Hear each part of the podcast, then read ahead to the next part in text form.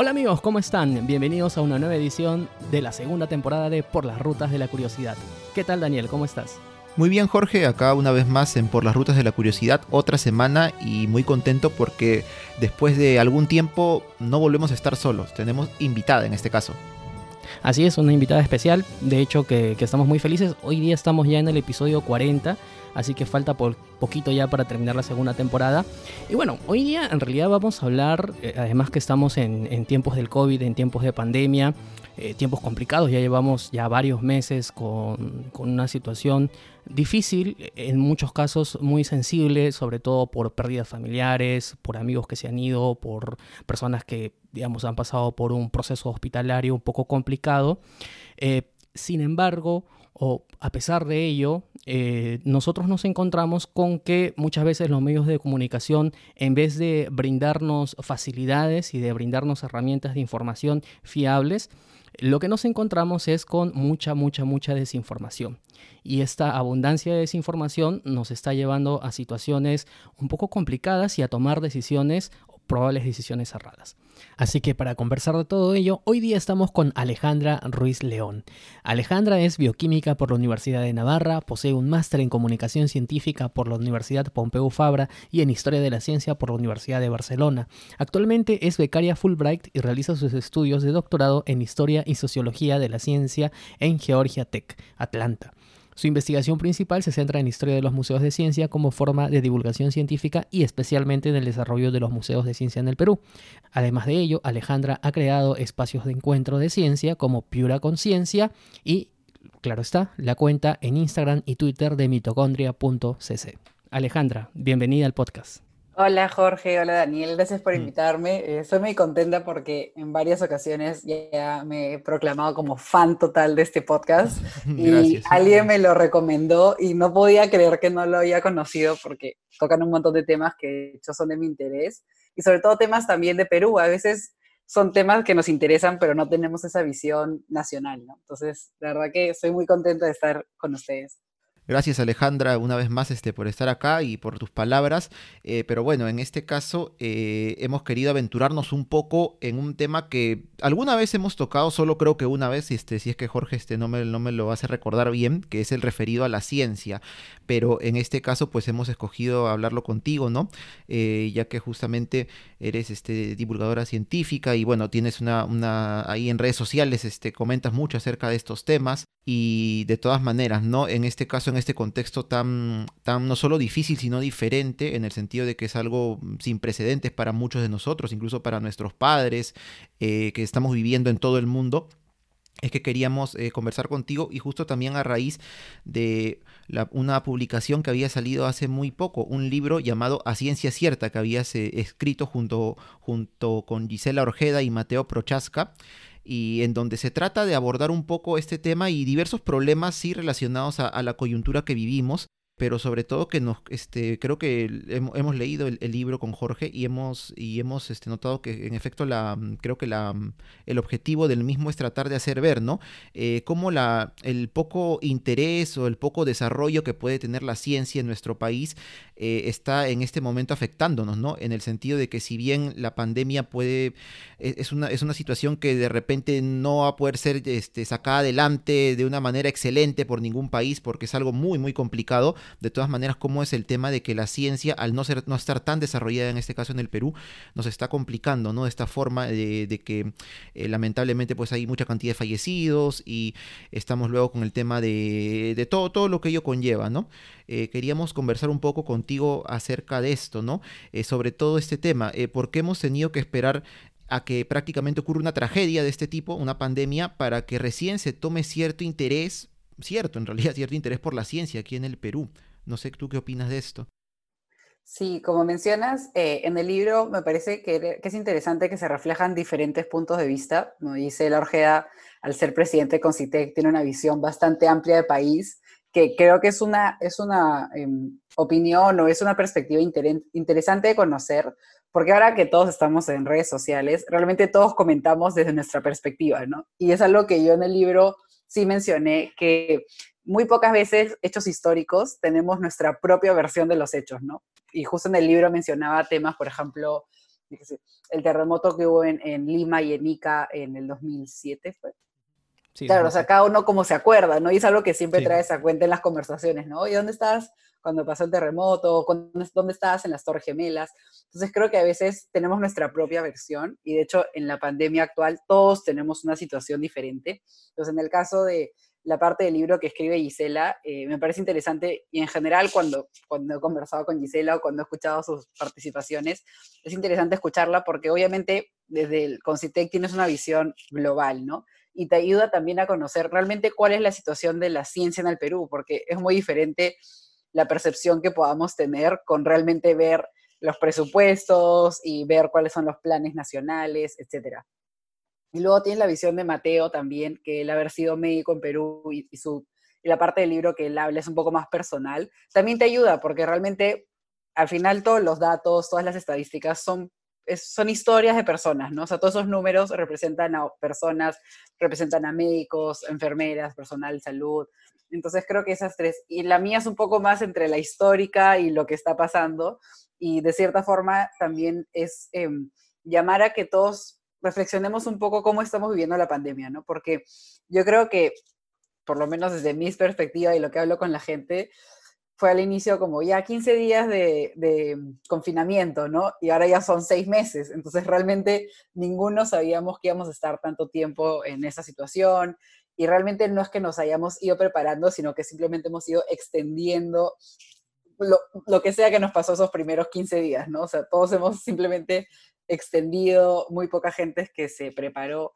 Entonces, em, eso es lo creo que para mí es importante que cuando hablamos cosas de ciencias, tener una perspectiva global, porque la ciencia es algo global, tener una perspectiva nacional y luego tener una perspectiva personal también, ¿no? Porque al final los tres niveles interactúan y si solo comento, solo critico de mi perspectiva personal, es muy limitado porque realmente es solo mía, ¿no? Entonces, pienso que es algo importante a, tener en cuenta en, cualquier tipo de opinión, cualquier tipo de debate. Claro, sí, de hecho, eh, aquí nos encontramos con, varias cositas, ¿no? Tal y como tú dices, eh, evidentemente cada uno de nosotros construye su propia perspectiva. Al final la historia es, subjetiva porque siempre va a depender de, nuestro perfil, de nuestra perspectiva, de cómo nosotros lo contamos. Eh, pero justamente, y coincidiendo con la pregunta en la, en la, que iba, el sentido de la pregunta en la que, te había planteado Daniel, es justamente esto, ¿no? Es decir, eh, ¿qué ha pasado en el Perú durante estos años? Eh, y cómo es posible de que justamente algo tan sencillo, no sé, como entender, por ejemplo, el método científico, en el Perú simplemente no se entienda, ¿no? Entonces cuando nosotros nos vemos, vemos en las noticias y alguien dice, este, fulano de tal, este, ya está haciendo la vacuna, ya la tiene, ya la descubrió, ¿no? Eh, entonces habría que preguntarse, en primer lugar, ¿la vacuna es un trabajo de descubrimiento, así como que alguien viene y dice descubrí América como Cristóbal Colón, o en realidad es un trabajo científico de por medio, ¿no? Entonces, eh, justamente a esto, a esto, a esto iba, ¿no? Eh, ¿por qué nuestro país, eh, y además en comparación con otros países en donde, digamos, existe un trabajo científico mucho más importante, por qué aquí todavía es casi, casi como un tema tabú? Para responder un poco esto, lo que vemos es que no ha habido inversión en ciencia, ¿no? O sea, en los últimos gobiernos no ha habido inversión en ciencia y esto va de la mano también, obviamente, con la situación política del Perú, ¿no? O sea, en verdad ha sido un país más o menos inestable los, desde esos 200 años de, de bicentenario de la independencia realmente ha habido un montón de cambios de constituciones, golpes de Estado, cambios de regímenes, eh, el terrorismo, eh, ¿no? todos los conflictos. Entonces, eso obviamente una situación política inestable afecta a lo que puedas invertir en ciencia, ¿no? Y luego, en general también, eh, y esto, esto, esto afecta a todos los niveles, porque realmente lo que hablamos del pensamiento crítico, lo que hablamos de la educación básica de ciencia, que empieza en los colegios, obviamente, y luego continúa la universidad, hemos visto que durante los últimos años el sistema universitario ha ido a peor, ¿no? O sea, realmente ha empezado a mejorar en los últimos años en los que vemos que las universidades otra vez se está exigiendo que hayan publicaciones, se está exigiendo que haya investigación, porque durante mucho tiempo, en verdad, la investigación no ha sido lo primordial en las universidades, ¿no? Entonces, es todo, todo el, sistema, va desde la educación primaria hasta saber que ser científico es una opción. Realmente en las universidades no te promocionan las carreras de ciencia, son muy pocas universidades, a veces son universidades públicas, por ejemplo, y es muy diferente las estrategias de marketing, por así decirlo, de las universidades públicas a de las privadas. Por lo menos, por ejemplo, en mi colegio siempre iban las universidades y nunca nadie mencionaba nada de ciencia, ¿no? Entonces, eh, y esto lo vemos ya en todos los sentidos de, por ejemplo, en los periódicos, ¿no? En todos los periódicos hay una sección de horóscopo y en, creo que en dos periódicos hay una sección de ciencia, ¿no? O sea, este, realmente no es algo que, eh, que, se, que se promueva, eh, no hay museos de ciencia como tan establecidos, hay museos pequeños, hay museos temáticos, ¿no? Como el Museo de Historia Natural, el Museo de, por ejemplo, los minerales, pero tal vez no hay un museo que es un poco la investigación que yo hago, un museo nacional de ciencia, pero tampoco hay un museo como nacional de arte peruano, un museo nacional de historia peruana. O sea, incluso siendo un país que depende tanto de la historia, de la cultura, el mismo Cusco, ¿no? O sea, yo justo fui a Cusco hace pocos meses, hace un año ya, este, y realmente no hay un museo en el que tú puedas ir y entender toda la historia. Hay museos, hay algunas iniciativas, y algo mismo pasa con la ciencia, ¿no? O sea, siempre hablamos de la biodiversidad del Perú, de la comida, etcétera, pero en verdad, ¿a dónde vas a aprender eso? O, qué libros lees, realmente hay, hay poco material, ¿no? O sea, y, y, en general las universidades en los últimos años, creo que muchas han caído en esta idea de la universidad te prepara para un trabajo, ¿no? Tú, ¿qué quieres ser de grande? Depende de lo que estudias. Y para mí eso es un error y afecta principalmente a las carreras que son como historia, perdón, humanidades, ¿no? Ciencias sociales y ciencias bueno, bioquímica, lo que sea, ¿no? Y todo lo que está en medio que, es, que te garantiza un trabajo. Entonces, para como resumir, en general, englobar la idea, obviamente no ha habido un incentivo por la ciencia desde el gobierno, no hay un, no hay un incentivo desde las empresas, no hay un incentivo desde el consumidor, ¿no? Entonces, en general, a veces decimos, no, falta educar a los niños. Y casi siempre cuando hablamos de promover las ciencias pensamos en los niños, pero también en los adultos. O sea, ahora estamos viendo lo importante que es que los adultos sepan de ciencia, así trabajen en cualquier otra cosa, ¿no? Entonces, creo que, que nos falta expandir un poco la visión de lo que decía antes, ¿no? La ciencia es una parte de la vida, ¿no? O sea, tiene que tener una sección en el periódico porque es, porque es parte de la vida, así como es la gastronomía, la cultura, el fútbol, la política, la ciencia mm, también, también lo es, ¿no? Claro, sí, la ciencia creo que, está en todas partes, en realidad. E, exacto, exacto. Creo que ese es, ese es el, el, puntillazo, ¿no? Es decir, eh, en realidad eh, la ciencia es parte de nuestra vida y deberíamos de interiorizar ese pensamiento. Eh, sin embargo, parece algo desconocido, ¿no? Cuando alguien dice ciencia en el almuerzo familiar, en el colegio, en la conversación con los colegas, no sé, en realidad pareciera que es cuestión casi de magia. Pero bueno, vamos a, ya, ya un poco que hemos clarificado y hemos conversado sobre la situación de la ciencia aquí en el Perú. En el siguiente bloque vamos a hablar ahora sí de cómo se maneja la información en tiempos del COVID. Si te gusta nuestro podcast y te gusta recorrer junto a nosotros por las rutas de la curiosidad, te invitamos a apoyarnos en nuestro Patreon Patreon es una plataforma que permite colaborar directamente con productores y artistas. En nuestro caso, nos ayudará a seguir generando contenido histórico y cultural. Puedes encontrarnos en patreon.com slash por las rutas de la curiosidad.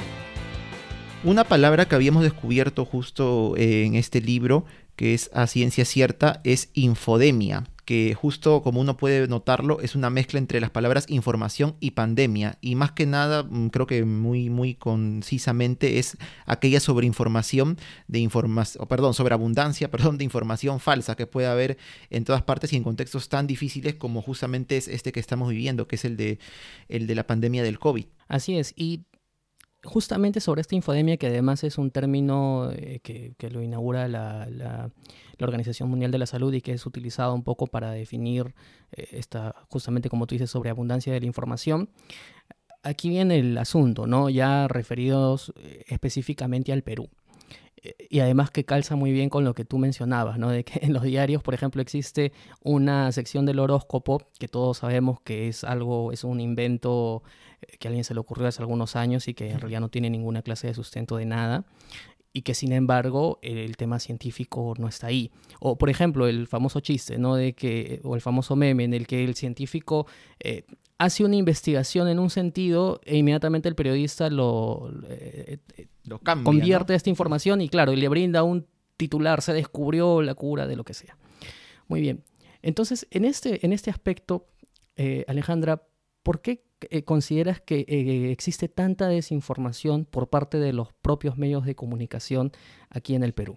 Sí, a mí me gusta ser bastante sincera en este tema y algunos de mis colegas científicos se ofenden o se molestan. Y yo creo que mm. parte del mm. problema viene de la ciencia también. O sea, creo que es algo que tenemos que reconocer. Y yo que me dedico a la divulgación científica lo he podido ver en forma directa, ¿no? Pero esta parte de por qué la ciencia es tan difícil de entender está relacionado con cómo se produce el conocimiento científico actualmente. Entonces, un tema es que la ciencia llega a una precisión, a una profesionalización tan concreta que realmente no es que tú necesites saber de ciencia para entender un artículo científico, tú necesitas ser de esa disciplina. O sea, yo de un artículo científico de física no entiendo nada porque yo tengo formación de bioquímica y viceversa, ¿no? Entonces, una parte hay que entender que la ciencia es tan concreta que realmente su público es la gente que está dentro de la disciplina, ya ni siquiera entre científicos, ¿no? Otro tema es el acceso a la ciencia, ¿no? Toda la ciencia, la mayoría está en inglés, entonces si no sabes inglés, estás fuera, ¿no? Entonces, como que también la ciencia eh, ha hecho eso. Y, yo misma cuando normalmente cito fuentes, todas son en inglés y me encantaría poder citar fuentes en español y en verdad un esfuerzo bastante grande en buscar fuentes en español y en buscar podcasts en español porque realmente la mayoría están en inglés y, yo entiendo que es una gran brecha y, y, lamentablemente muchos podcasts en español no tienen el mismo, eh, por ejemplo, el mismo cuidado con información, no tienen formatos que son más fáciles de aprender, ¿no? Entonces, el inglés sigue siendo otra barrera y luego también que los científicos quieran o no reconocerlo, y esto es de la historia de la ciencia, se benefician también por ser como inalcanzables, ¿no? O sea, se benefician por estar en esa torre del conocimiento, tanto como un estatus social, porque realmente el científico, las científicas tienen un estatus social dentro de la sociedad, son de los grupos que tienen más confianza, y esto lo puedes ver en, cualquier encuesta en todos los países, son de los grupos donde hay más confianza, y de alguna forma se benefician también por este, como que esta falta de entendimiento, ¿no? Si tú, si, y esto se ve mucho, por ejemplo, en el tipo de, em, de financiamientos que tienen, ¿no? A veces cosas súper complicadas, dices, ¿quién entiende eso? Y ves quién lo financia, de alguna forma te hace, te hace importante a ti también, ¿no? O sea, si estamos hablando de ciencia, como que nos hace importantes o nos hace inteligentes, entonces, de alguna forma también hay como una moneda social en, en seguir manejando la ciencia de una, de una forma em, cerrada.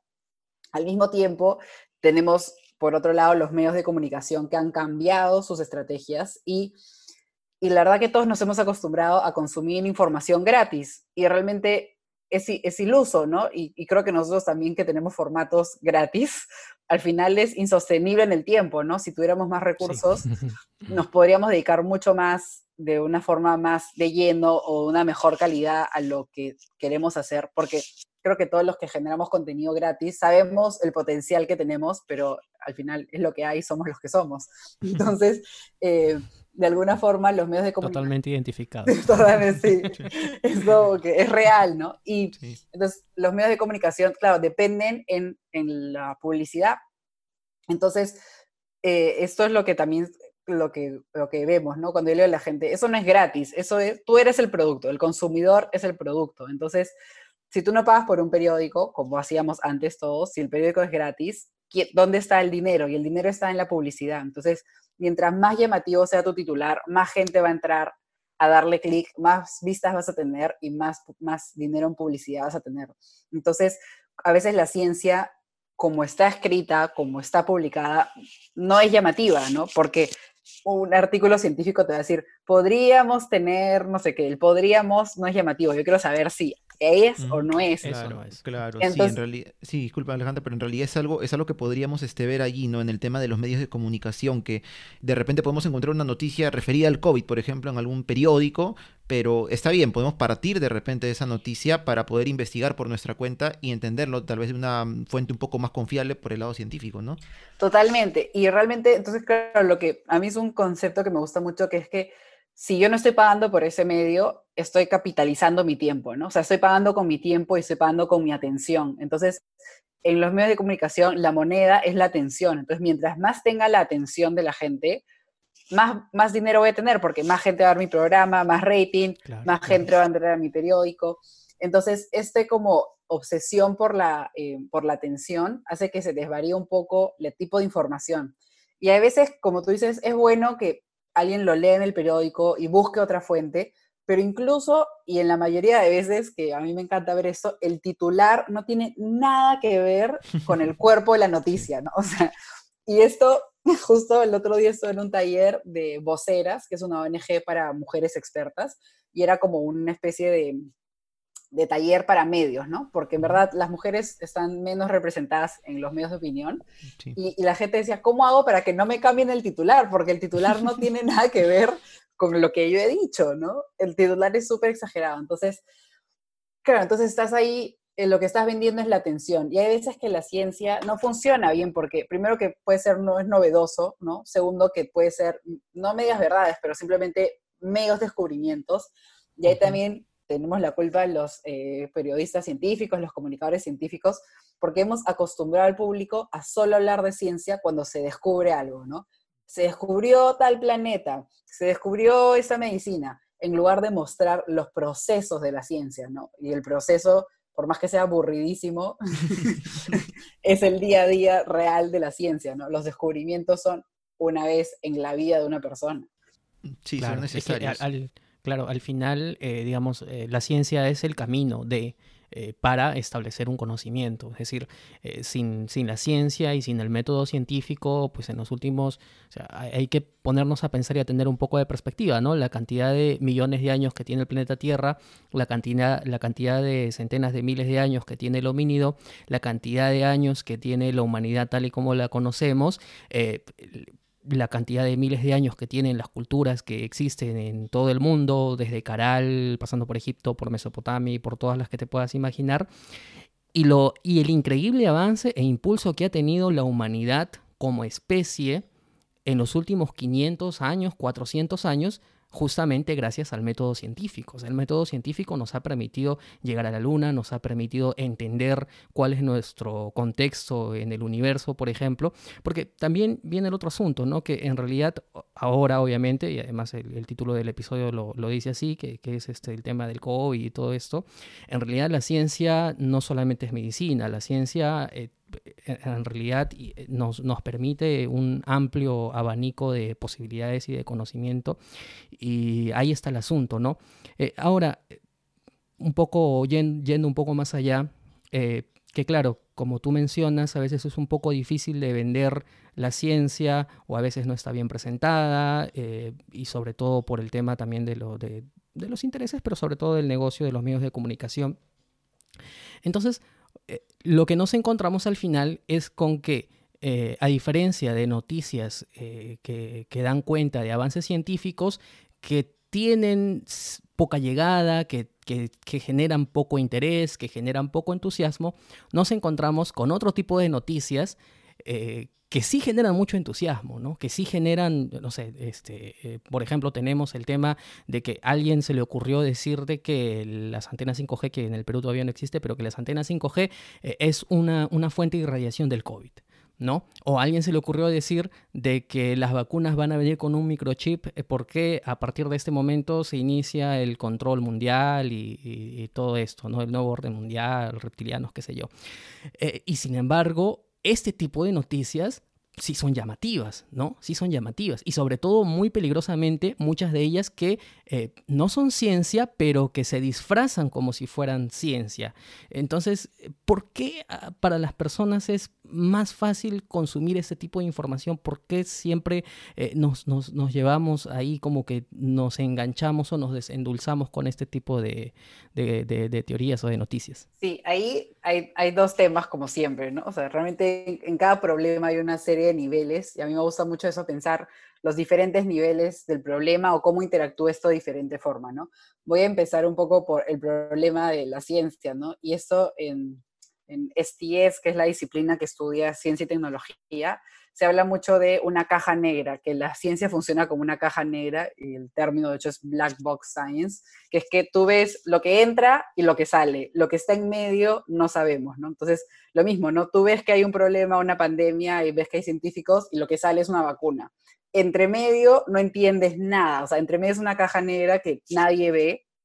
Entonces, esto permite que que ahí se inventen cosas, ¿no? Porque realmente no vemos esa transparencia, ¿no? Entonces, por ejemplo, ¿por qué? Porque realmente, como por ejemplo, para usar el tema, el tema de las vacunas, como, como ciudadanos siempre hemos visto el problema, ¿no? Había muchos casos de polio, pasó cosas en medio y luego cuando tenía dos años fueron y me pusieron la vacuna.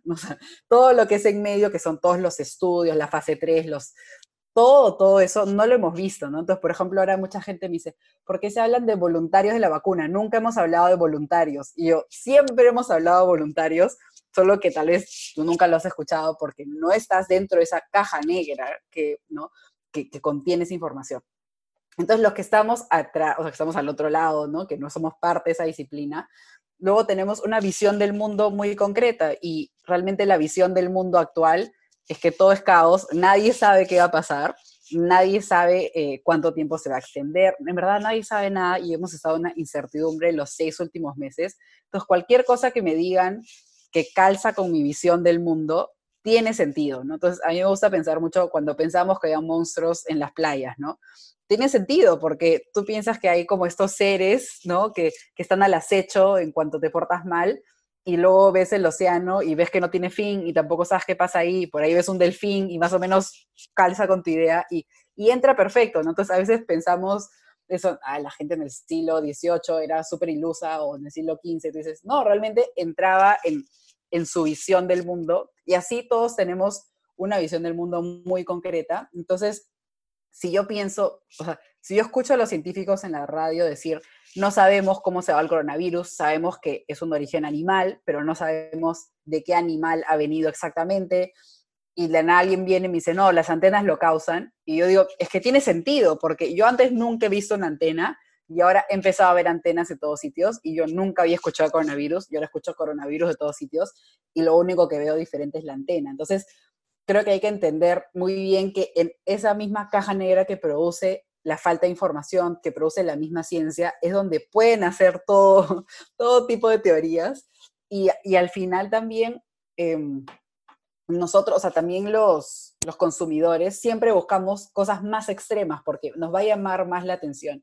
Y aquí hay algo que es, en las últimas semanas he estado como profundizando un poco más, que son los propios algoritmos de las redes sociales. Tú entras a YouTube y ves un video de las pirámides y tú quieres saber las pirámides y no te diste cuenta y, y de aquí a cuatro horas después de la nada estás viendo un video de una conspiranoia súper random y que es súper loco y dices, ¿cómo llegué a esto? Entonces, el propio algoritmo de las redes sociales, el propio consumidor va buscando una versión más extrema, ¿no? Y, y nos pasa a nosotros, con los que generamos redes sociales también, el mismo consumidor a veces no se da cuenta. Y a mí me pasa a veces, por ejemplo, que me, me no he burlado, pero me he reído, por ejemplo, de algún comentario. Y, ese, cuando me río o cuando algo como que es sátiro, la gente recibe muchos más likes.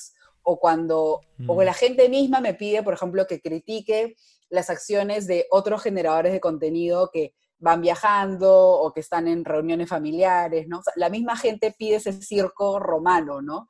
En lugar de de decir, no, esto es, un, esto es un esto es un ambiente de educación y realmente lo que queremos es todos aprender, no, no juzgar a los demás porque yo tengo más información. Entonces, lo mismo, ¿no? O sea, este tipo de teorías, al final el propio público va empujando para que sea lo más extremo posible y los que generamos contenido se traducen en más likes, en más vistas, en más comentarios. Entonces, estamos todos como dentro de esa, de esa confusión. Sí, en redes sociales, sobre todo en realidad lo que la gente quiere es show, como dicen, ¿no? O sea, es lo que es lo que buscan, ¿no? y en todo en toda clase de contenido, sea de divulgación o de repente un poquito un contenido un poco más distinto, pero pero es al final, como tú dices, ¿no? Que es lo que lo que atrae más más vistas y más reacciones y sobre todo este con este tema que estamos hablando en su momento del eh, de cómo es que se divulga la ciencia, en este caso a través de los medios de comunicación. Eh, es que en realidad creo que entendiendo un poco, un poco nada más el método científico, es este saber que en realidad la ciencia, como dijo Jorge, no consta de un descubrimiento, ¿no? O sea, no es que, oh, realmente estoy viendo a través de un microscopio yo científico y descubrí la vacuna contra el COVID, ¿no? Es un proceso que tiene fases y en realidad más que hablar de descubrimientos, tal vez tendríamos que hablar de repente, o entender, mejor dicho, nosotros, que no estamos de ese lado de la comunidad, en este caso científica, entender que son fases de descarte, ¿no? Ah, ya, este, en este caso esto no sirve, o no funciona, o vamos a intentar de esta otra forma, hasta finalmente alcanzar el objetivo, ¿no? Que en este caso es lograr la, la tan ansiada vacuna de la que, de la que tanto se habla. Eh, bueno, eh, Alejandra, en este caso también, eh, ya metiéndonos de lleno un poco en el tema ya del, del coronavirus, que es este en realidad el nombre, uno del el nombre como que genérico de varios tipos de virus, ¿no? Porque creo que el del COVID, que, es la enfermedad que, bueno, ahora estamos sufriendo el COVID-19, es el SARS-CoV-2, si mal no recuerdo, si me corrige, sí. bueno, y en este caso, uh, un, error que, y me incluyo allí, que siempre se nos pasa en realidad, porque analizando un poco, rebuscando un poco en el cerebro, uno puede recordar que está equivocado, es decir, el virus es un ser vivo. Tenemos a veces eso, porque, y hasta nosotros mismos de repente, no sé, este, vemos en, en, las películas o de repente nos ha pasado que vemos por ahí, ponte, ¿no? Una planta es una cosa irreal, pero la planta se mueve. Ah, está vivo, decimos, ¿no? Entonces tenemos esa percepción de que un organismo o un ser en general, no un ser vivo, un ser, un organismo, se mueve, ah, está vivo. Los virus se mueven, es lo que sé, ¿no? Pero eso no implica necesariamente pues que tengan vida. Entiendo de que en la comunidad científica no se ha llegado a esa conclusión en el caso de los virus, no son seres vivos. De ahí, eso ha llegado hasta, hasta un debate filosófico, la verdad, que los virus. y, es, eh, y es algo que también a veces yo en redes también, obviamente, claro, esa idea de vivo, ¿no? Porque tenemos la idea de vivo es nace, crece, se reproduce y se muere, ¿no? Y por ejemplo, y los virus hacen todo eso, pero no pueden hacerlo por cuenta propia. Entonces, para resumir un poco, los virus tienen, eh, eso, se pueden mover, pueden... Eh, es que viajan, pero mediante otra célula, entonces, el virus tiene como todo lo necesario, tiene la caja de herramientas para, para reproducirse, para generar otros virus, tiene todas las herramientas para unirse a la célula, pero no tiene como, esa como ese motor, ¿no? O sea, no tiene, le falta como el enchufe, que es la célula, ¿no? O sea, la célula que lo que le hace es le presta su fábrica para que el virus produzca otros virus. Entonces, bajo, algunas, bajo algunos conceptos, el virus está vivo porque realmente responde a su ambiente, ¿no? Mediante señales químicas, lo que sea, eh, va mutando, pero al mismo tiempo sin la célula no es nada, entonces sin la célula humana o animal. Entonces, esa idea de, que los virus están vivos, pero no, o sea, son organismos, pero no están del todo vivos, es algo que al inicio confundía un montón, ¿no? Y, y es un debate que en verdad no está zanjado. La mayoría, y yo me incluyo también, estamos en el team de no están vivos, pero viven. Y en cambio hay otros que dicen, no, tal vez hay que cambiar un poco la idea de qué es ser vivo, ¿no? Entonces, en verdad no es un debate. Y eso es algo súper bueno porque la ciencia está llena de paradigmas y realmente la mayoría de disciplinas nace cuando no hay, cuando uno no acepta estos debates. Y esto muestra que la ciencia no es una sola verdad, porque a veces en los periódicos escuchamos, no, los científicos, ¿no? ¿Y quiénes son los científicos? son los científicos? No es un grupo, ¿no? De amiguitos que están ahí en la torre del conocimiento, sino que dentro de la ciencia hay debate y esto sirve un montón porque con estas pseudociencias que estábamos hablando antes, dicen, no, es que los científicos están en contra. Y realmente los científicos están en contra de ellos todo el tiempo. No es, no es para nada algo que todos piensen lo mismo, ¿no? Partiendo de algo tan simple como si los virus están vivos o no. Claro, además, eh, a diferencia de la ciencia, la pseudociencia no permite el debate, ¿no? Que esa es una, una importante diferencia para empezar, ¿no? Entonces, eh, algunos, cuando se habla de la ciencia en términos despectivos, justamente por personas que, que propugnan qué sé yo, prácticas, en fin, no sé, la homeopatía, homeopatía, este, el dióxido de cloro y otras cosas, dicen, no, pero es que la ciencia, la ciencia que está vendida, la ciencia de los grandes intereses, ¿no? Y en realidad lo que demuestra es un desconocimiento profundo de cómo es que se hace ciencia y de cómo es que se produce y cómo es que o digamos, cuál es la importancia del método científico como disciplina para eh, llegar a, conclusiones y además que tienen que ser demostrables y además que tienen que ser repetibles. Y hablando y siguiendo un poco con el tema del COVID, nos encontramos con una situación eh, que yo intuyo que el próximo año va a ser un poco complicada, sobre todo porque nos vamos a encontrar con movimientos antivacunas, que es justamente la vacuna. En estas circunstancias lo que nosotros es tenemos candidatas a vacunas que están en distintas fases y de pronto nos encontramos un día que en el Facebook dicen eh, que no, que en Chincha ya se descubrió la vacuna y que, cómo es posible que el gobierno peruano no las esté produciendo ya de una vez, por favor. ¿Qué pasa? Eh, no, entonces, ¿qué es lo que sucede aquí? Que también no existe o no sé, bueno, aparentemente no existe suficiente información sobre cómo es, cuál es el camino de las vacunas, ¿no?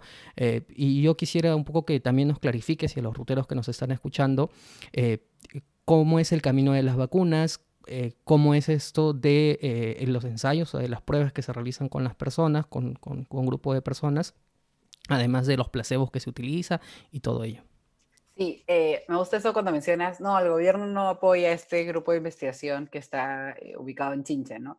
Y definitivamente es, a veces cuando escuchamos esas verdades como muy categóricas, normalmente uno duda, porque realmente el, la realidad es muy compleja. Entonces, si bien muchas veces las investigaciones no progresan por temas burocráticos, por tema de falta de apoyo, esa falta de apoyo no hace una investigación verdadera o sea, si esta vacuna, o sea, si esta vacuna tuviera todo el apoyo, probablemente sea verdadera, pero no porque tenga todo el apoyo, sino porque puede ser verdadera o no. Entonces, ahí a mí me gusta mucho eso de, claro, cuando alguien dice, no, es que esto no funciona por esto y es solo una razón, dudas, porque realmente en la vida, incluso en las relaciones interpersonales, ¿no? Tú nunca dices, me cae mal esta persona por esto, realmente te cae mal por una serie de cosas y todas están en relación y un día es una más, otro día es otra razón más fuerte, ¿no? Entonces, eso me ayuda un poco a pensar, ¿no? Es como cuando estábamos en, el, en la universidad y era como, el profesor me jaló, ¿no? El profesor no te jaló, el profesor no sabe ni tu nombre a veces y, evidentemente te jaló, pero hay una serie de, de, razones, ¿no? Entonces, esto creo que es un buen ejemplo para entender cuando dicen, esto no, están trabando este, esta investigación por esto, ¿no? Y realmente hay un montón de, razones.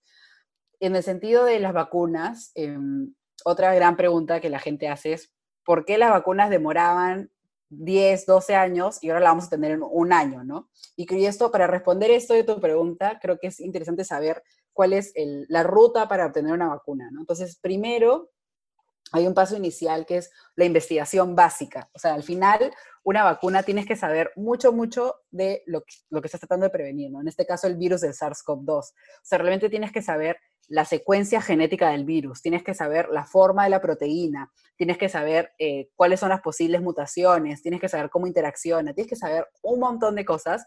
Y esto es investigación básica, porque realmente, si bien va a ser aplicado en un futuro, esta es investigación que muchos biólogos, muchos eh, microbiólogos, virólogos hacen de forma básica, ¿no? Esto es típica cosa de tesis de, doctorado, ¿no? O sea, este es típico tema de tesis de doctorado. Entonces, en el caso del virus del SARS-CoV-2, hay que entender que ya hemos tenido otras pandemias causadas por coronavirus, ¿no? En el caso del SARS, en 2002, luego la del MERS. Entonces, no es el primer coronavirus de la familia de coronavirus que conocíamos.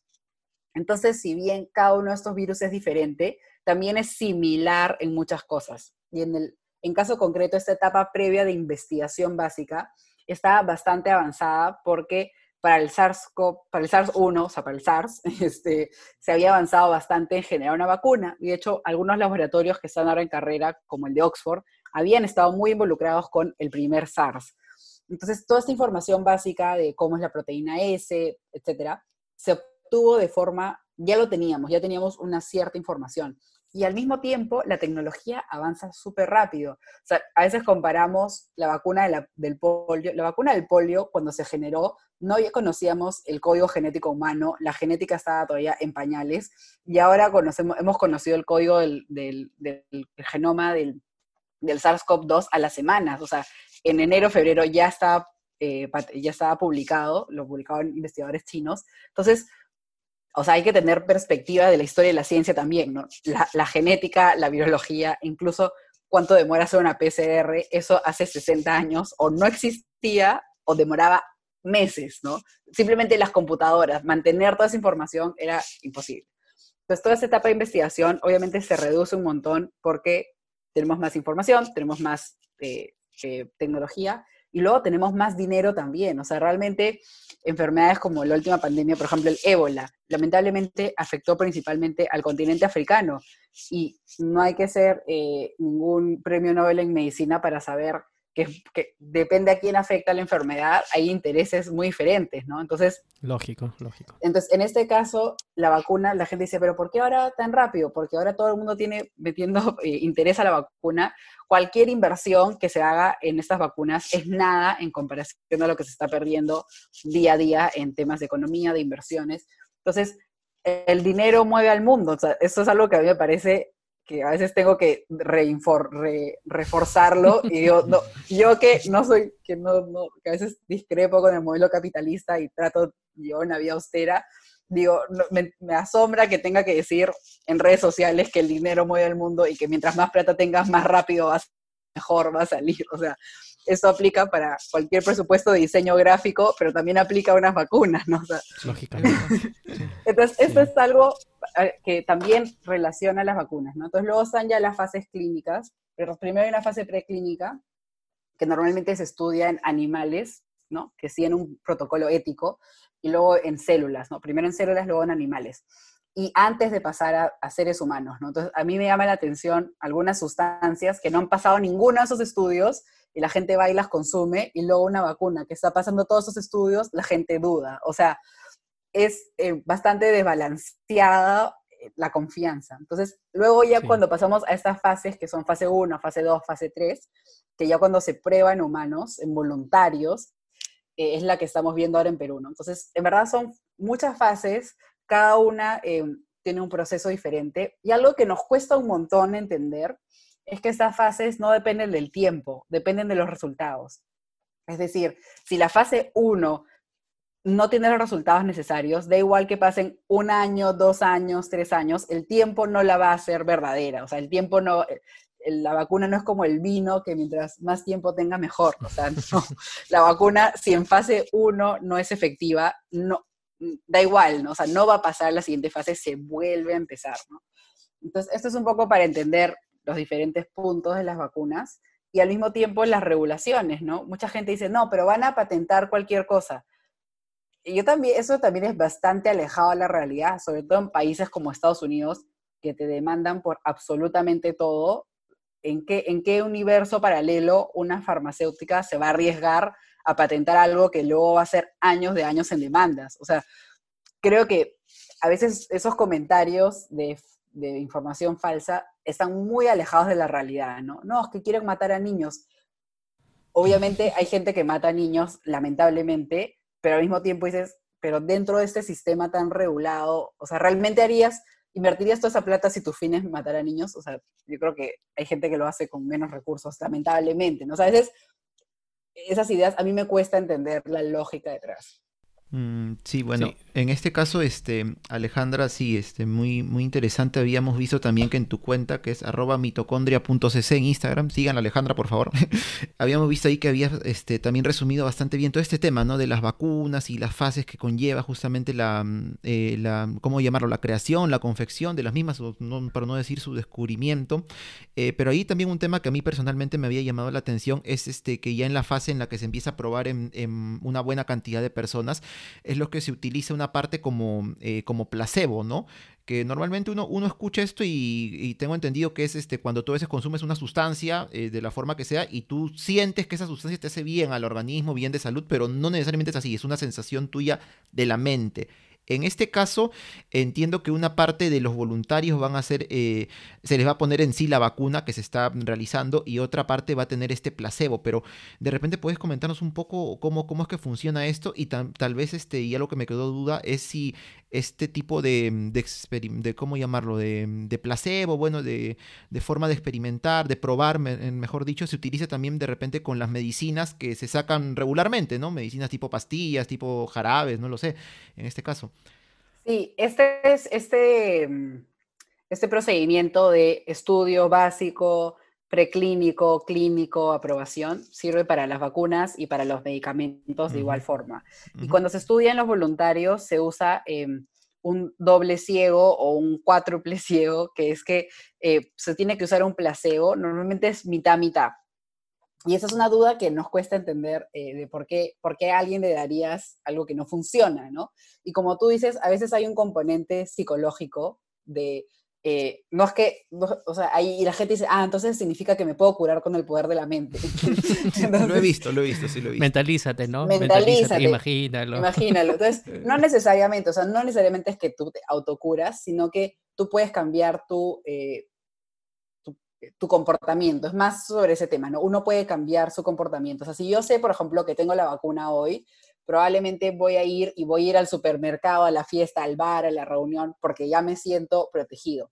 Entonces, de alguna forma quieren saber eh, un, eso, ¿no? Si uno cambia su comportamiento y luego si la vacuna es realmente lo que está curando esa enfermedad, lo que está previniendo que te dé esa enfermedad y que no es algo que está en el ambiente o que no es otra medicina o que no es el sistema inmune de las personas. Saber, o sea, tú es como cuando tienes un amigo que se ha ido a estudiar fuera o que se ha mudado de la ciudad, hasta que no se va tu amigo no te das cuenta lo importante que era, ¿no? O sea, realmente hasta que no se va tu amigo, tu amiga, tu enamorada, lo que sea, cuando, cuando se va esa persona es cuando realmente te hace falta y, te, y puedes comparar, ¿no? O sea, cómo es cuando esa persona no está. De alguna forma es lo mismo con la vacuna, ¿no? O sea, imagínate que tú vas a una fiesta y tu amigo no está y la fiesta es súper aburrida, entonces compruebas efectivamente que tu amigo era el alma de la fiesta, ¿no? Entonces, lo mismo con la vacuna, ¿no? Necesitas comparar que lo que está previniendo la enfermedad es la vacuna en sí y no es cualquier otra cosa, ya sea psicológico, ya sea del aire, del agua o otra medicina que alguien está tomando o simplemente que el virus desaparece, lo que sea. Entonces, normalmente en los medicamentos, en todo esto, siempre se, comprueba con un placebo, porque tienes que comparar con una situación en la que ese medicamento no existe. Entonces, y luego lo que normalmente vemos en los diseños de estos desarrollos es que hay un doble ciego o un cuádruple ciego, ¿no? ¿Y esto qué quiere decir? Un doble ciego quiere decir que la persona que lo, o sea, la persona que vacunan no sabe si tiene el placebo o la vacuna. ¿Por qué? Para no interferir en el estudio. Y luego un mm, doble ciego es que la persona que le pone la vacuna, puede ser la enfermera o el enfermero, tampoco sabe. Porque si esa persona sabe, también te puede decir, no, no te preocupes, tú sí tienes la vacuna, no tienes el placebo, ¿no? O sea, para evitar ese, ese cambio de comportamiento, el que administra la vacuna, o sea, el que administra directamente al brazo de esa persona, tampoco sabe, ese es un doble ciego. Y luego los estudios que estamos viendo ahora tienen un cuarto ciego, que es que el que diseña el estudio y el que lo aplica y el que lo recibe y el que analiza tampoco sabe, sino que todo esto se codifica y es como información encriptada, ¿no? Porque si no, o sea, el ser humano es, es, o sea, igual imagínate que, imagínate que yo soy investigador en esa vacuna y que justo veo que a Jorge le han puesto el placebo y le digo, no, no, tranqui, porque a ti te han puesto el placebo, ¿no? O sea, entonces para evitar todo esto y para evitar que absolutamente nadie sabe, realmente lo que tienes es un montón de gente, un montón de códigos, y los científicos ven otros códigos y sacan sus conclusiones, ¿no? Para evitar que cualquiera sepa, para no perjudicar el estudio. Entonces, esto es muy importante porque a veces escuchamos, no, tal persona em, tomó esta, tomó esta sustancia, que no es un medicamento, y se curó. Eso es un estudio, eso no es un estudio, porque eso es una anécdota, porque ahí no ha habido un diseño, ahí no ha habido un placebo, ahí no ha habido un cuarto ciego, no ha habido nada, simplemente alguien tomó y le pareció que se curó, ¿no? Entonces, esos son diseños que realmente es algo muy técnico, pero que ahora nos toca saber, porque tenemos que saber si estos estudios están funcionando con placebos o no, ¿no? Claro. Solo, solo, solo sí para, para acotar lo, que, lo que mencionó Alejandra, es esto, esto tema seguramente relacionado al dióxido de cloro del que tanto se ha hablado pues en nuestro país, ¿no? Que la gente, lo tomé y me curé, bueno, es casi lo mismo que dijeras, bueno, estuve mal con el COVID, me quedé viendo Netflix en mi casa y me curé, es lo mismo, ¿no? Solo que ha sido, bueno, digamos que tu suerte, ¿no? Que de repente los síntomas fueron leves y eso y no te pasó nada. Exacto. Sí, tal cual. Eh, y, además un poco sobre, sobre este tema del, del, método, cómo se realizan las pruebas, es que en realidad lo que se busca es quitar la variable de la subjetividad humana, ¿no? Que es al fin y al cabo eh, importante quitar esa variable un poco para, tener los, resultados fiables. Alejandra, un poco ya culminando este bloque y hemos hablado ya del COVID, hemos hablado también de cómo se produce toda la información. Eh, regresando un poco al tema de la infodemia, yo te quería preguntar así muy concretamente, así como contra la pandemia, contra el COVID, tenemos más o menos claro cuál es la forma en la que podemos estar seguros, que es eh, con higiene, lavándonos las manos, desinfectándolas, manteniendo la distancia social, creo yo que incluso es muy importante, el tema de las mascarillas y todo ello. ¿Cómo prevenimos nosotros o cómo nos protegemos ante la infodemia? Sí, eso es creo que a veces es más difícil, ¿no? Yo creo que definitivamente em, es muy importante hacer una limpieza también de, de contenidos que consumimos, ¿no? De medios de comunicación que tal vez no, no, son, no están llevando muy bien esta pandemia, están como compartiendo muchas noticias falsas, están eh, no teniendo tanto rigor ético. Entonces, definitivamente, primero ver qué consumimos, ¿no? Y ver por qué los consumimos. Hay veces que em, como ya vamos teniendo historia en el Internet, no sé, cuando abrimos nuestro Facebook allá por el 2008, empezamos a seguir un montón de cosas y ahora las seguimos siguiendo porque sí, pero realmente no nos aportan nada. Entonces creo que primero una limpieza de fuentes y segundo también eh, tal vez no ver todas las fuentes que necesitamos. En mi caso yo sí veo absolutamente todo porque a mí me gusta estar informada y me gusta poder contrarrestar y porque es mi propio trabajo. Pero por ejemplo yo misma que todo el día leo información, yo prefiero leerla a que buscar, por ejemplo, a que ver la televisión. Porque cuando yo estoy leyendo puedo decir, eh, bueno, ya está, no me gusta y lo dejo de leer. En cambio, en la televisión a veces estás ahí y simplemente lo consumes. Mm. Entonces, en general, eso, tener una, una eh, consumir información de forma más activa, más, tener un poco más sentido en lo que consumimos y no solo llego a mi casa y no formo parte del sillón, o sea, me vuelvo parte de los muebles de mi sala y lo que sea que hay en la televisión, yo lo voy a consumir ahí, ¿no? Sino una forma más activa, ¿no? Quiero escuchar este capítulo o quiero leer este artículo o como mucho más activo. Y luego también, de hecho, protegernos leyendo toda la noticia, o sea, leyendo más allá del titular, porque realmente hasta en los medios más eh, escandalosos, podemos decirlos, a veces la misma noticia realmente está bien redactada, citan las fuentes y, es buena, pero el titular no tiene nada que ver, o la foto que le ponen en, redes no, representa la información. Entonces, eso es un tema. Y luego también, ¿quién me manda las fuentes? ¿no? Yo justo hice una publicación hace un par de semanas que a mucha gente le sirvió, que es cómo respondo en mi grupo de familia cuando mandan información falsa. Y a veces simplemente esa información se hubiera frenado si yo si yo hago una introspección y digo, yo no soy médico, yo no soy bioquímico, yo no estudio nada del COVID, realmente te tengo que recetar algo a ti. O sea, entiendo esa generosidad que nace y que la gente no puede con el fuego interno y lo tiene que compartir, pero sinceramente yo a veces digo, en verdad yo no tengo que compartir esto, a nadie le interesa, o, o, simplemente yo no, o sea, no, éticamente yo no tengo que compartirlo porque yo no soy personal de la salud, yo no sé si eso es verdad o no, y a veces le digo a la gente, bueno, igual eso es, es un ejercicio que demanda demasiado pensamiento. Yo siempre digo, espérate un día. Si al día te acuerdas, eh, lo compartes, pero dejando ese margen de un día, te das cuenta que te olvidaste la noticia, ni siquiera tenía importancia. Y realmente si es algo importante compartir, lo vas a compartir en una semana, en un mes, o lo que sea, ¿no? En cambio, esta idea de necesito compartirlo ahorita, realmente no, no responde. Entonces, a veces mucha esta información que tiene que compartirse al segundo es información que no es, que, que, realmente no es verdadera. Entonces yo, por lo menos yo uso esas tácticas de, espero, aplico la selección natural a los contenidos que comparto y, lo mismo, ¿no? O sea, lo mismo con la gente, ¿no? No tienes que compartirlo si tú no eres médico, no tienes que compartirlo si tú no te haces responsable de eso, ¿no? Mucha gente, en verdad, me escribe en plenos ataques de ansiedad y yo tengo que que manejarlo y la verdad que es algo que he tenido que consultar con psicólogos, con psiquiatras también, de cómo yo puedo manejarlo. Felizmente he tenido las herramientas, pero mucha gente me escribe, en verdad, llorando porque han visto algo y están súper ansiosos. Entonces ya no es solo de, ay, compartes el fake news porque eres, yo qué sé, em, yo qué sé, eres, eres crédulo, sino que realmente está afectando la salud de muchas personas. Entonces, realmente también creo que todos debemos decir, igual a todos no nos sienta bien esa información. eh, todos no usamos los grupos de WhatsApp para saber cosas de ciencia, o sea, hay que tener un poco de tacto y cuidarnos entre todos, ¿no?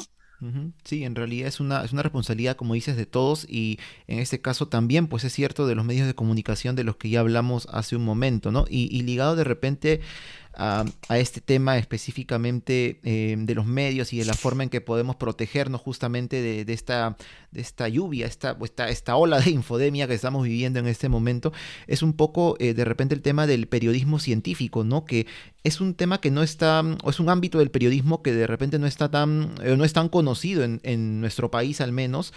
Eh, pero que quizá en, circunstancias como estas puede ser de, ayuda, ¿no? Porque sería un periodismo especializado realmente en este tipo de temas, que como dices también Alejandra, lamentablemente no son tan, eh, quizá tan llamativos, no solo ahora, mm, lamentablemente creo que es lo más probable, en estos tiempos va a ser muy llamativo hablar que de, de las vacunas, del método científico, de las fases del COVID, los virus, pero ponte de acá 5, 6, 7, 8 años que ya seguramente esto va a pasar, va a volver a ser lo de antes, ¿no? La gente no le va a tomar tanto interés y de repente el periodismo científico aquí puede, em, puede llegar a jugar un papel muy importante, ¿no? Pero no, no solo ahora, sino también para, para el futuro, porque estas situaciones pueden volver a ocurrir en algún momento. Exacto, y, a veces también yo voy un poco más con esa idea, ¿no? No siempre, y si revisa mi perfil, realidad, del dióxido de cloro, nunca he hablado directamente, porque me parece que, que es o sea, la gente dice, pero explícalo, o sea, la misma gente te exige eso, ¿no? No lo explico primero porque no tengo tiempo ni energía para lidiar con millones de amenazas, que es como otros colegas han recibido, pero al mismo tiempo porque me parece que hoy día es el dióxido de cloro, mañana va a ser el agua con pimienta y pasado va a ser el racumín, yo qué sé, o sea, realmente me parece que todos debemos tener un poco más una caja de herramientas ante este tipo de información que nos van a servir hoy para el coronavirus, en 10 años para lo que sea que haya y en general, ¿no? Porque esto no va a acabar, esto va a seguir. Entonces creo que es importante tener un poco más esa visión y mm, en lugar de estar apagando incendios, ¿no? Y ¿cuál, la otra pregunta, ya me distraje.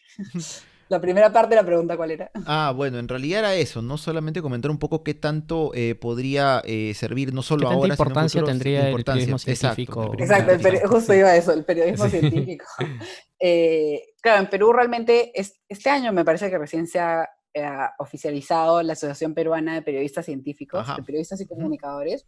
Entonces, es una buena iniciativa y, hay, y hay algún, algunos colegas ahí hay algunos en medios, ¿no? Justo otro día estuve en, una, en un conversatorio en la Feria del Libro con Bruno Ortiz del Comercio y el doctor Huerta, que, los, Bruno Ortiz es periodista científico y el doctor Huerta es comunicador. Y realmente es, bueno, el doctor Huerta sobre todo es una, una, bueno, una eminencia en el tema en nuestro país, la gente lo reconoce mucho. Y, y, también hay más iniciativas, ¿no? Eh, y definitivamente el periodismo científico es importante y algo súper curioso que el otro día justo Bruno comentó en, el conversatorio es que salió en el noticiero en la mañana y luego alguien le escribió diciéndole que el periodismo científico como que no existía, ¿no? Le dijeron, no, tú eres o periodista o científico, no puede ser los dos. Y a él le pareció súper extraño y a veces también pasa, ¿no? Eh, y, y, nadie hace esta cuestión a un periodista deportivo, ¿no? O sea, yo asumo que los periodistas que comentan fútbol el domingo juegan pichanga porque les gusta el fútbol, lo asumo, ¿no? Pero nadie les exige ser seleccionado nacional. Ni profesional, claro. Ni profesional, o sea, asumo que les encanta el fútbol y que toda su vida les ha encantado y que fue el motivo, ¿no? Lo mismo con los historiadores o la gente que divulga historia, ¿no? Nosotros, nosotros. Obviamente, ustedes, exacto, ajá, o sea. Que no somos historiadores.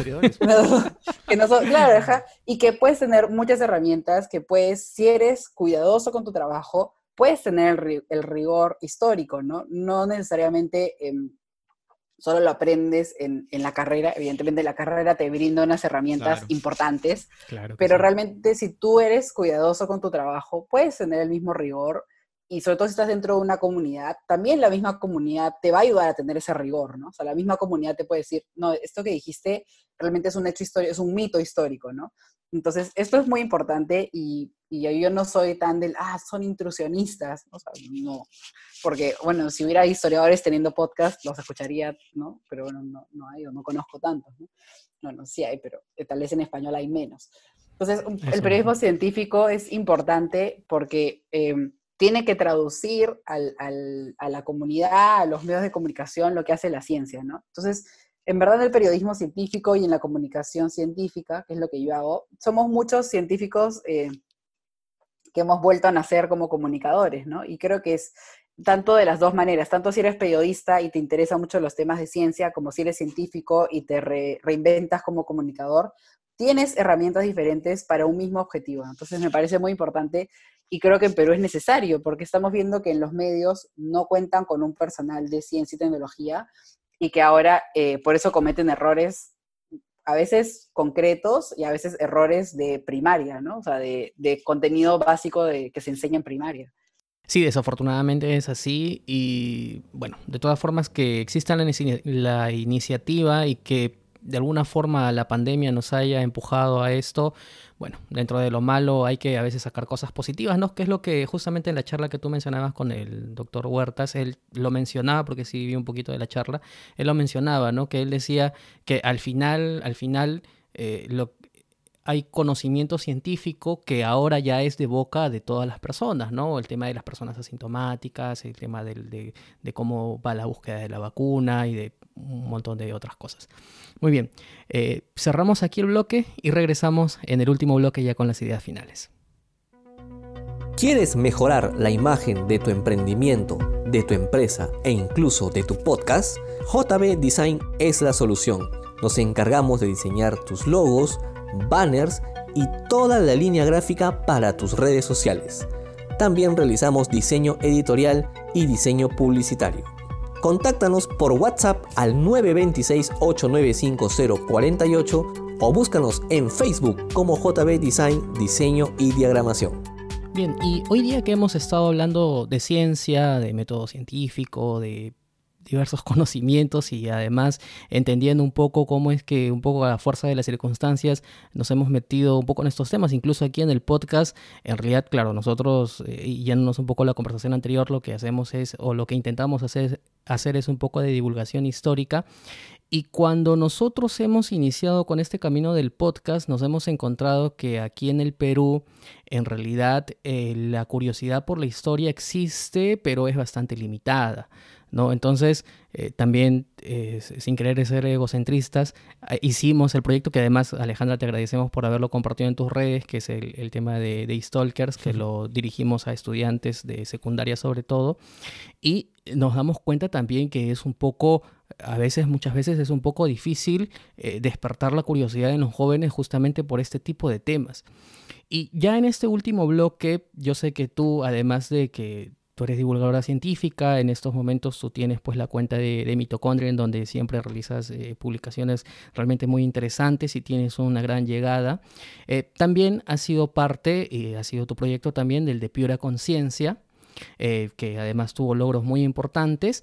Y yo quería saber cómo es tu, tu, visión y la perspectiva que tú tienes respecto a cómo se ve la ciencia en los colegios y a posibles alternativas de solución justamente para interiorizar la ciencia y el método científico, entiéndase, interiorizarla en los estudiantes, ¿no? O sea, tener estudiantes que a, los que eh, cuando tú les hables de cualquier conocimiento de tecnología, de ciencia, de medicina, de biología, de química, ellos entiendan concretamente que todo esto sigue una disciplina que es el método científico, ¿no? Porque en estos momentos, pues, poco difícil, ¿no? Tú hablas con los estudiantes y como que no se entiende muy bien. ¿Cuál es tu perspectiva respecto a eso? Sí, eh, gracias por mencionar Piura Conciencia. Eh, fue un proyecto muy, muy lindo que yo hice en Piura con la Universidad de Piura, desde la Universidad de Piura, em, durante cuatro años. Y era un proyecto sobre todo dirigido a estudiantes. Y yo llegué a Piura, yo no soy de Piura, pero la vida me llevó por ahí y acabé trabajando en Piura casi tres años. Y y cuando llegué pensé, eso, el campus de la Universidad de Piura es súper lindo porque es, es, un bosque seco lleno de algarrobos y realmente es una joya en medio de la ciudad de Piura, tanto para la diversidad de aves como para las personas. Realmente es, es otra ciudad dentro de la misma ciudad. Y a mí me parecía increíble que mucha de la gente no conociera la universidad, ¿no? Y con un poco esta idea de replicar lo que sería una experiencia en un museo en la universidad, empezó el programa y al inicio era eso, solo talleres en la universidad, visitar los laboratorios, etcétera, que son cosas que las universidades hacen, pero siempre están dirigidas a alumnos de quinto de secundaria, ¿no? Y realmente la curiosidad, ¿no? Y la ruta de la curiosidad no empieza cuando vas a, a, plantearte en qué vas a trabajar, ¿no? Sino que realmente desde niños tú puedes ir a un, o sea, yo si hubiera sido niña y hubiera ido a un laboratorio, hubiera sido lo máximo, ¿no? Entonces, pienso que no, no solo eso en quinto de secundaria, que realmente a mí cuando, me acuerdo que visité algunas universidades, era un roche, porque ibas en uniforme, estaban todos los universitarios, este, ibas como con todo tu cole. Yo me acuerdo personalmente que para mí era como, y veces tenía amigos que eran más mayores, que ya están en la universidad, y justo me los encontraba, y yo era, trágame tierra, ¿no? Entonces pienso que a veces esas visitas de quinto secundaria estarían súper más aprovechadas en niños de primaria, ¿no? O en primero de secundaria, porque todavía hay muchas preguntas, todavía hay mucha curiosidad, y, como que era más rico, ¿no? Entonces, en los colegios, la experiencia que tuvimos con Pura Conciencia, y en verdad el éxito rotundo de ese programa, porque en un año llegamos hasta 2.000 niños, eran los profesores. O sea, para mí los profesores son, o sea, son una joya dentro de cada colegio, y realmente sin los profesores no podías hacer absolutamente nada, porque eran los que traían a los niños, los que los preparaban, los que los ayudaban a hacer más preguntas, los que luego después de la visita lo aprovechaban en clases y algo que, trabajamos con muchos profesores y que yo también podía ver cuando, cuando iba a los colegios o cuando mismo hablaba con los voluntarios, era que había una desconexión entre lo que enseñaban en la clase con lo que era la ciencia, ¿no? Porque muchos niños sabían los conceptos, por ejemplo, teníamos una actividad que era una célula gigante y hacíamos una célula gigante con papel maché y, o sea, y con témperas, todo súper así reciclado y básico. y los niños sabían, sabían que era una mitocondria, sabían que era un aparato de Golgi, sabían que era un núcleo, y lo sabían y lo veían en papel, y cuando lo ves en gigante, en dos dimensiones, es diferente, ¿no? Porque lo que ya sabes, de la nada cobra vida y, y, lo puedes aplicar de otras formas y lo puedes explicar de otras maneras. O, por ejemplo, em, había una actividad que es linda, que, que en verdad siempre hacíamos, que era el ceviche científico, ¿no? Y hacíamos un aula de la universidad la, la decoramos como una cevichería, se llama la cevichería El Curioso, justo. se llamaba la cevichería El Curioso y tenía así un cartel como todo el ambiente de cevichería. Y invitábamos a unos profesores de una escuela de cocina que hicieran un ceviche y al mismo tiempo invitábamos a algunos químicos, algunos biólogos a que nos dijeran diferentes temas de ciencia del ceviche, ¿no? Desde, por ejemplo, por qué cambian las proteínas del pescado cuando interacciona con el limón, el limón es un ácido que reacciona con una base, este, desde un poco la historia del ceviche, y luego también, por ejemplo, un año vinieron de una ONG que trabajan con pesca artesanal y explicando cómo la pesca artesanal influye directamente en la calidad del pescado, de todo, ¿no? Entonces, realmente, en lugar de enseñar en una clase un concepto totalmente abstracto, lo llevas a algo real como es comerte un ceviche con tus amigos, ¿no? Entonces, es más, comerte un ceviche no solo tiene un montón de cosas de ciencia, como lo que decía las proteínas, sino también es algo completamente cultural, ¿no? O sea, por ejemplo, varios explicaban, em, algunos profesores de la universidad, ¿no? O sea, cómo comerte ceviche, nadie se come un ceviche solo, o sea, nadie, ¿no? Y a veces me pasa que aquí en Estados Unidos voy con amigos y alguien se pide, se pide un ceviche para esa persona sola y se lo come solo. Y eso es súper extraño porque el ceviche siempre se come con otras personas, ¿no? Claro, siempre, siempre sale un ceviche ahí, vamos, ¿eh? Claro, siempre es algo, entonces incluso es algo social, ¿no? O sea, es algo que, que, un mismo ceviche tienes para, para conversar de química, tienes conversar de proteínas, tienes para conversar de la pesca artesanal, del cambio climático, temas sociales, todo. Entonces, un poco la idea de este programa de Pura Conciencia y, en general también las ideas de un poco de mi Instagram es demostrar que cuando conoces de ciencia, cuanto más sabes, puedes ver el mundo con otros ojos, ¿no? O sea, de la nada, un ceviche es una conversación de tres horas y, no te da para más, ¿no? O sea, realmente te da para, para conversar, te da para saber, te da para hablar diferentes ideas. Y eso es lo que veía un poco en los colegios, ¿no? Las ideas de, biología, que es un virus, que es una bacteria, lo veías, te lo aprendías de memoria y se acababa, ¿no? Y ahora realmente estás viendo la importancia que es saber que un virus no está vivo y por qué no está vivo y por qué no es una bacteria, ¿no? Entonces, creo que esa desconexión entre el concepto y la realidad, y lo mismo pasa con la historia, ¿no? Nos pasa a veces eh, que visitamos un museo o un sitio histórico y si no sabemos nada, vemos, y, yo lo he escuchado, incluso amigos míos decir, no, son un montón de piedras, ¿no? Machu oh. Picchu es un montón de piedras. es un montón de piedras para ti que lo ves con unos ojos limitados. Mi abuelita, que en paz descanse, me decía eso, sí.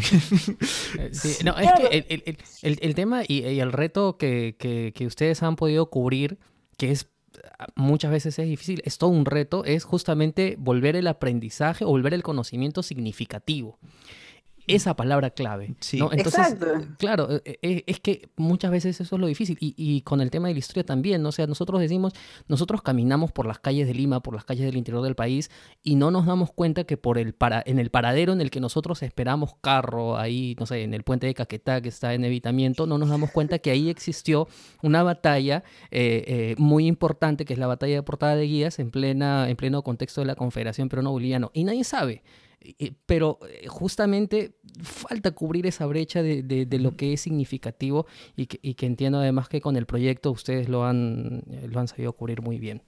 imagínate estar en Machu Picchu y escuchando un programa de las rutas de la curiosidad y que te va explicando todo, es una maravilla, es, es, es otra cosa, ¿no? Es, o sea, si no vas tomas la foto y te vas y ya está, pero en cambio, y, y, creo que nos pasa mucho, como mencionabas, los que somos curiosos, nos pasa que nos encanta saber de todo, porque oportunidad que hay para soltar un dato curioso no se desperdicia. ¿no? se desperdicia, sí, claro, claro, sí, por favor. Yo mismo igual cuando camino eh, por Lima, a mí me encanta caminar en el centro histórico, mismo Lince, que es donde yo vivo, en Lima, yo te sé todos los datos históricos y, la gente me dice como, a caminar contigo, o sea, con una audioguía, ¿no? Pero, pero porque ahí, ahí están los temas de conversación. Claro, sí, es, lo que decíamos, ¿no? El, encontrar, o el poder caminar y explicarle a alguien que de repente no le interese mucho en este caso la historia eh, y, explicarlo, y en esta calle hubo esto, por acá pasó esto, hace que sea interesante, lo vuelvo interesante, este, interesante automáticamente. Y Jorge, creo que algo, algo vas a comentar. Sí, no, y al final lo que, lo ya con, un poco ya para ir finalizando, lo que te quería decir es que al final todo esto eh, nace de la curiosidad, ¿no? Que la curiosidad es el, a mí me gusta decirlo, siempre es, es, el, yo lo, yo al menos yo lo siento así, que es casi como una filosofía de vida, porque es el motor de la búsqueda constante de algo más, ¿no? Todos los días se está aprendiendo algo nuevo. Y en el caso de los niños y de los estudiantes, en realidad la curiosidad es un punto de inicio, ¿no? Y, ese es el tema, ¿no? O sea, aprovechar esa curiosidad para brindarles todo un mundo de posibilidades de conocimiento y que más adelante, creo yo, nos va a servir para tener una eh, posibles o futuros, futuras personas que puedan dedicarse a la ciencia, a las ciencias sociales y todo ello, pero con una perspectiva distinta que es quizás lo que, lo que está faltando ahora. Sí, de todas formas, y justo el otro día en el conversatorio de libros salió una idea que nos preguntan siempre, a veces los que somos científicos, los historiadores, o en general, cualquiera que hable ¿no? de un tema, ¿cómo, cómo llegaste a, estudiar esto? ¿Cómo llegó, te llegó a interesar este tema? Y yo lo que decía es, más que cómo nace un científico, es cómo muere, porque realmente todos los niños somos súper curiosos y de la nada entre quinto y sexto de primaria, más o menos, dejamos de interesarnos en la ciencia, ¿no? O sea, realmente no es como nace, sino cómo te van desanimando, ¿no? o cómo te van haciendo escoger entre ciencias y letras, eh, cómo te van haciendo pensar que la historia es solo para una gente en concreto, ¿no? O sea, realmente eso, cuando vas caminando por las calles, hay muchísima historia, desde los nombres de las calles, ¿no? Aquí en, aquí en mi ciudad, en Atlanta, muchas calles, mi calle por lo menos es un número, y a mí me parece horroroso. Sí, sí. Porque siempre digo, yo soy el número 14, ¿no? No me gusta nada. Es terrible. yo he trabajado en eso, en Medellín, por ejemplo, las calles son así, carrera 1, carrera 2, carrera 6, Dios mío, ¿no? Exacto, ¿no? Y yo en Lince, por ejemplo, donde yo vivo, todas las calles son los nombres de los incas, excepto mi calle que era Tupac Amaru, y, y es súper extraño. Y ahora se llama, porque se tiene otro nombre, no tiene nada que ver, y digo, eso le quita personalidad. Claro, ¿no? Como vemos en realidad y, también para, ir concluyendo por mi parte, vemos que la historia está en todas partes, pero que nos sirva también para entender que, eh, como dijimos al comienzo del programa, la ciencia también lo está. Y muy brevemente, yo recuerdo justo hace, hace un tiempo antes de pactar la entrevista contigo, Alejandra, este, que yo recuerdo que estaba en la cocina de mi casa, estaba, estaba almorzando y me, pongo, y me pongo a pensar, no sé por qué, ¿cómo habrá vivido la gente, por ejemplo, en la Edad Media o en el siglo XVI? Este, en este momento como yo que estoy almorzando y me pongo a ver todo a mi alrededor y digo, todo lo que veo prácticamente es aparte de madera, bueno, es plástico. Todo lo que veo, está el tupper, el, no sé, la jarra, todo es plástico. Ahorita, ahorita lo que estoy viendo también, ¿no? O sea, el plástico que se descubrió años después, en esa época, pues Edad Media, eso no existía el plástico, es gracias justamente a la ciencia, al desarrollo de la ciencia, que tenemos todas estas comodidades, incluso estos artefactos, ¿no? Tienen parte en plástico, los televisores, las laptops. Este, y nos da cuenta de, creo, de ello, ¿no? De cómo la ciencia al ir evolucionando eh, y, este, nos ha permitido, pues, y nos va a ir permitiendo cambiar nuestro modo de vida, de repente uno un poco más cómodo a lo que era años o generaciones antes, ¿no? O sea, veamos eso, ¿no? La ciencia, al igual que la historia, pues está en todas partes y por eso démosle un poquito más de valor, ¿no? Intentemos ahí meternos un poco más en ella. Así es. Bueno, Alejandra, de verdad que ha sido una conversación súper, súper interesante. Y una vez más, gracias por, por darte un tiempo de, estar con nosotros. Esperemos que en el futuro podamos volver a tener una conversación. Por ahí de repente salen algunas ideas interesantes. Y nada, yo creo que los ruteros de la curiosidad van a estar muy, muy contentos de haber escuchado este episodio. Y de verdad, gracias, gracias por estar aquí. No, gracias a ustedes y no, en verdad súper contenta de haber participado y también, como siempre, creo que hay que poner en valor también los podcasts en español, ¿no? Porque son herramientas que, que llegan a, todo, a todos, que pueden, pueden ser usadas en clase. Yo mismo pienso, si fuera profesora, evidentemente usaría todos estos recursos para, para animar a los chicos y incluso ahora, a mí mis clases me han dejado escuchar un par de podcasts y me parece que eh, es algo interesante. Y, y, sí, contenta de siempre compartir información y también gracias por toda la labor que hacen, porque es súper difícil generar contenido, generar contenido de calidad y no caer en esta capitalización de, de la atención de los demás, ¿no? Sí, sí, de hecho que, que, es un reto y que, bueno, afortunadamente ahí estamos. Así que nada, gracias a ti. Y bueno, Daniel, ya nos reencontramos entonces la próxima semana. Sí, así es. Eh, pueden escuchar este episodio, recuerden, eh, Hispanoamérica Radio, radio por internet, los días miércoles a las 4 de la tarde. Y también pueden encontrar este episodio de esta temporada y también del anterior, la primera, en las diversas plataformas de podcasting, como son Spotify, Evox, Apple Podcast, Google Podcast y otros más. También estamos en redes sociales, Jorge. Así es, nosotros estamos en Facebook e Instagram como por las rutas de la curiosidad, estamos en Twitter también como arroba por las rutas 1. Alejandra, también te encontramos a ti en Instagram y en Twitter. Sí, en Instagram estoy como mitocondria.cc y en Twitter estoy como mitocondria-cc. Así está. Ahí para que puedan seguir a Alejandra porque hay contenido muy, muy interesante de divulgación científica, se los recomendamos y bueno, solamente también lo vamos a ah, estar compartiendo. Claro que sí, y sobre todo también recomendar eh, eh, el libro que ella ha escrito junto a Gisela Orjeda y a Mateo Prochaska. Eh, que es a ciencia cierta. Nosotros lo encontramos en, Play Libros, en, la tienda de libros de Android. Eh, está súper económico, es una lectura realmente muy ágil, son tres artículos de perspectivas distintas respecto a ciencia, así que nosotros lo recomendamos mucho ahí este libro. Y nada, ya nos estamos encontrando la próxima semana. Alejandra, hasta una próxima oportunidad también. Gracias. Gracias Alejandra. Nos vemos, chau.